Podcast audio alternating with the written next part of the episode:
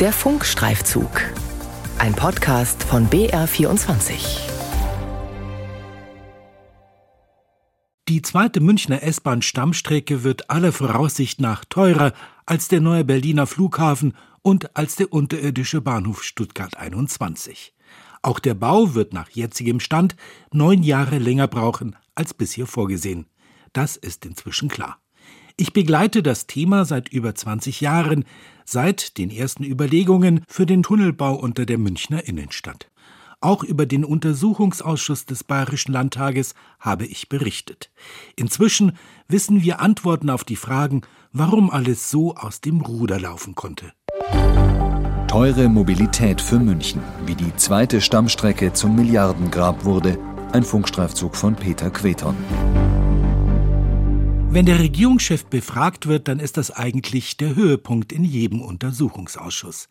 So auch diesmal, als am 15. Juni um kurz vor 9 Uhr Bayerns Ministerpräsident Markus Söder CSU erscheint. Er ist gut gelaunt, posiert noch einmal gemeinsam mit dem Ausschussvorsitzenden Bernhard Pohl von den Freien Wählern für die Fotografen. Während Söders Vernehmung sind Bild- und Tonaufnahmen verboten. Gut fünf Stunden dauert das Frage-Antwort-Spiel. Als Söder wieder herauskommt, gibt er zunächst ein klares Bekenntnis zur zweiten Stammstrecke ab. Die zweite Stammstrecke ist für Bayern von ganz entscheidender Bedeutung. Ansonsten droht ein Verkehrsinfarkt. Ansonsten droht eine erhebliche Belastung für das regionale Klima. Deswegen steht die bayerische Staatsregierung hinter der zweiten Stammstrecke. Dass die Stammstrecke nun über sieben statt knapp vier Milliarden Euro kosten soll und neun Jahre später fertig wird, das soll die Staatsregierung über Jahre verschwiegen haben, so lautet der Vorwurf der Opposition. Und das alles nur, um Söders mögliche Kanzlerkandidatur im Jahr 2021 nicht zu gefährden. Alles Blödsinn, sagte CSU-Chef. Ja, das ist ein politisch motivierter Vorwurf, der natürlich Kokolores und Quatsch ist, sondern wenn ein Problem da ist, muss man es lösen. Die Basis dafür ist die Zahlen. Die Bahn hat die Zahlen erst sehr, sehr spät geliefert und unmittelbar nach der Lieferung der Zahlen haben wir uns dann auch beschäftigt, haben auch damit gearbeitet. Wir haben darauf gedrängt die ganze Zeit, dass Zahlen geliefert werden und die Bahn hat sie halt nicht geliefert. Das sieht Inge Aures von der SPD freilich ganz anders. Ja, das ist ja offenkundig geworden. Die Bundestagswahl stand vor der Tür. Er wollte Kanzlerkandidat werden und da konnte er solche Sachen natürlich nicht gebrauchen. Aber im Gegensatz zum Herrn Seehofer, der gesagt hat, man muss offen und ehrlich damit umgehen, man muss die Fakten auf den Tisch tun, hat er das halt nicht getan. Und das kostet halt den Bürgerinnen und Bürgern in Bayern jetzt einen Haufen Geld. Schon im Sommer 2020 gab es Spekulationen, Söder würde gerne Kanzlerkandidat der Union werden. Das Desaster bei der zweiten Stammstrecke wäre für ihn dazu Unzeit gekommen, glaubt die Opposition. Deswegen seien die Probleme bei den Kosten und der Bauzeit erst einmal verschwiegen worden. Aktenvermerke zur zweiten Stammstrecke stützen diese These. Da wird vor Risiken im Wahlkampf gewarnt. Es sei kein Gewinnerthema und es solle, Zitat, dilatorisch behandelt werden, also aufschiebend. Für Martin Runge von den Grünen stellt sich das Ganze so dar. Es gab immer wieder Ansagen, und zwar nicht nur der Baubegleitung, die ja mit guten Spezialisten besetzt war, sondern auch von der Bahn, dass die Kosten sich deutlich in die Höhe steigern und dass der Zeitplan auch nicht ansatzweise gehalten werden kann. Diese Zahlen waren halt nur noch nicht sozusagen vom Aufsichtsrat der Bahn abgesegnet gewesen. Und dann geht es da noch um eine Geheimakte, die der Untersuchungsausschuss aber unter Ausschluss der Öffentlichkeit behandelt hat. Laut Süddeutscher Zeitung soll es dabei um ein Gespräch zwischen Söder und dem damaligen Bundesverkehrsminister Andreas Scheuer CSU im Spätherbst 2020 gegangen sein. Was der FDP-Abgeordnete Sebastian Körber indirekt bestätigt, sich zugleich aber über die Gedächtnisschwäche des Ministerpräsidenten beklagt.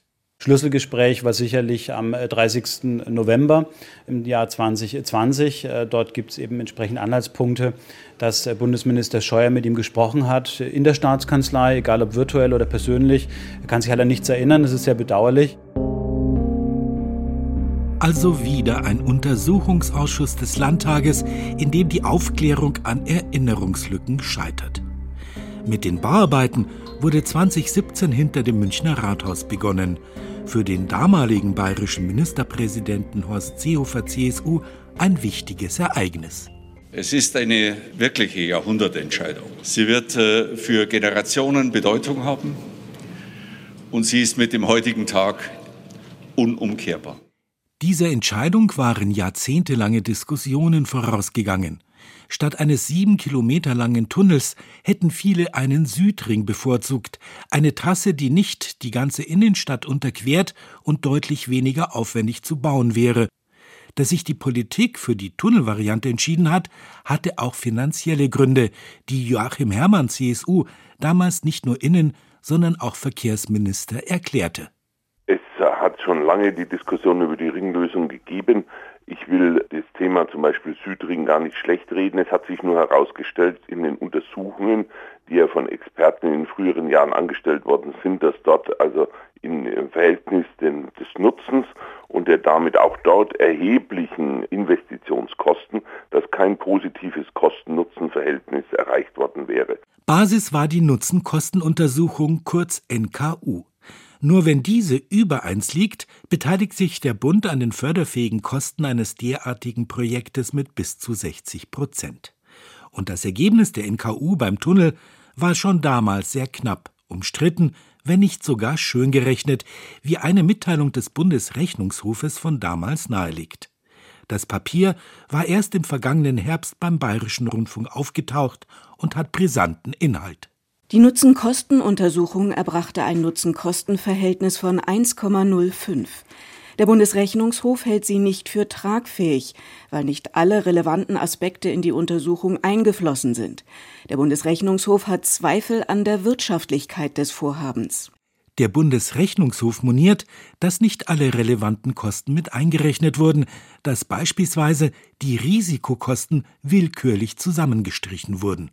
Es ist mit einer ordnungsgemäßen Wirtschaftlichkeitsuntersuchung unvereinbar, den überwiegenden Teil der Risikokosten von 600 Millionen Euro völlig unberücksichtigt zu lassen. Wie man heute weiß, lag das Risiko deutlich höher. Bei Baubeginn sollte die zweite Stammstrecke noch knapp 4 Milliarden Euro kosten und im Jahr 2026 in Betrieb gehen. Als Horst Seehofer 2017 den Startschuss für den Bau gab, war er noch zuversichtlich. Ich möchte nicht, dass Bayern ein Beispiel liefert wie der Flughafen Berlin. Ich möchte, dass wir im Kostenrahmen bleiben und im Zeitrahmen. Der Wunsch hat sich bekanntlich nicht erfüllt, was sich spätestens im Herbst 2021 andeutete, als in ersten Zeitungsberichten über eine mögliche Kostensteigerung auf 5 Milliarden Euro bei der Stammstrecke spekuliert wurde und über eine um Jahre längere Bauzeit. Monatelang ging die Staatsregierung auf Tauchstation. Man bekomme keine belastbaren Zahlen von der Bahn, hieß es regelmäßig auf Anfragen. Erst am 1. Juli 2022, Monate später also, trat der erst vor kurzem ins Amt gehobene neue bayerische Bau- und Verkehrsminister Christian Bernreiter CSU vor die Presse und überraschte die Journalisten. Unsere Projektbegleitung, die hat mich aber über folgende mögliche Kostensteigerungen informiert. Kostenschätzung Preisstand 2021 7,2 Milliarden Euro. Und die Inbetriebnahme in einem Zeitfenster bis 2037. Damit wird die zweite Stammstrecke deutlich teurer als der Berliner Flughafen. Münchens Oberbürgermeister Dieter Reiter SPD konnte es nicht fassen. Ihn ärgert besonders die längere Bauzeit. Wir bauen schon ganz schöne Zeit und es ist kein Spaß, so viele Baustellen in der Stadt zu haben. Und wenn man dann jetzt sagt, das dauert jetzt nur acht oder zehn Jahre länger, das ist einfach völlig unerklärbar. Und mir fehlt ja bis heute die Fantasie, was da passiert sein soll. Ob man einen Vulkan gefunden hat unter München oder sonst was. Die Opposition witterte einen Skandal. Das Stammstreckendesaster wurde aus ihrer Sicht absichtlich verschwiegen, um Söders Ambitionen auf die Kanzlerkandidatur nicht zu gefährden. Am 24. November 2022 setzten Grüne, SPD und FDP einen Untersuchungsausschuss zur zweiten Stammstrecke im Landtag durch. Mehr als 100.000 Seiten mussten die Mitglieder des Ausschusses lesen, knapp 40 Zeugen wurden vernommen. Die meisten von ihnen wiesen erstaunliche Erinnerungslücken auf an konkrete Treffen und Gespräche. In Erinnerung bleiben dabei vor allem zwei Zeugen, darunter der ehemalige Bahnvorstand und frühere Kanzleramtsminister Ronald Pofalla CDU, dessen Eingangsstatement rund eine Stunde dauerte und der sich dabei auch vom Ausschussvorsitzenden Jürgen Pohl von den Freien Wählern nicht unterbrechen ließ. Als Pofalla dann auch noch keine Fragen beantworten wollte, wurde es Pohl zu bunt. Er brach die Befragung ab. Wer natürlich so ein umfangreiches Eingangsstatement abgibt, das so viele Nachfragen nach sich zieht, der muss halt damit rechnen, dass wir uns dann gründlich vorbereiten und ihn einen ganzen Tag lang laden. So geschah es dann auch, und Pofalla beantwortete alle Fragen, soweit er sich erinnern konnte. Ungewöhnlich auch der Auftritt der ehemaligen bayerischen Verkehrsministerin Kerstin Schreier CSU. Sie hatte immer wieder vor einer Kostenexplosion und einer Bauverzögerung gewarnt, blieb aber in der Staatskanzlei unerhört.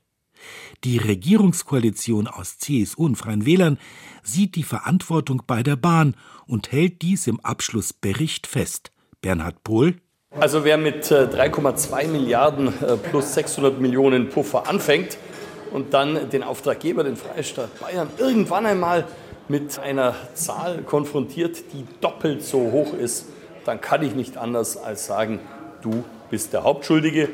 Für Ingo Hahn von der AfD sind die Fehler schon viel früher gemacht worden. Wir haben interessante Zeugen äh, gehabt und natürlich ist ein ganz großes Problem gewesen, dass in den Anfangsverträgen von der CSU geführten Staatsregierung nicht auf einen Kostendeckel geachtet wurde und auch nicht auf ein Fertigstellungsdatum.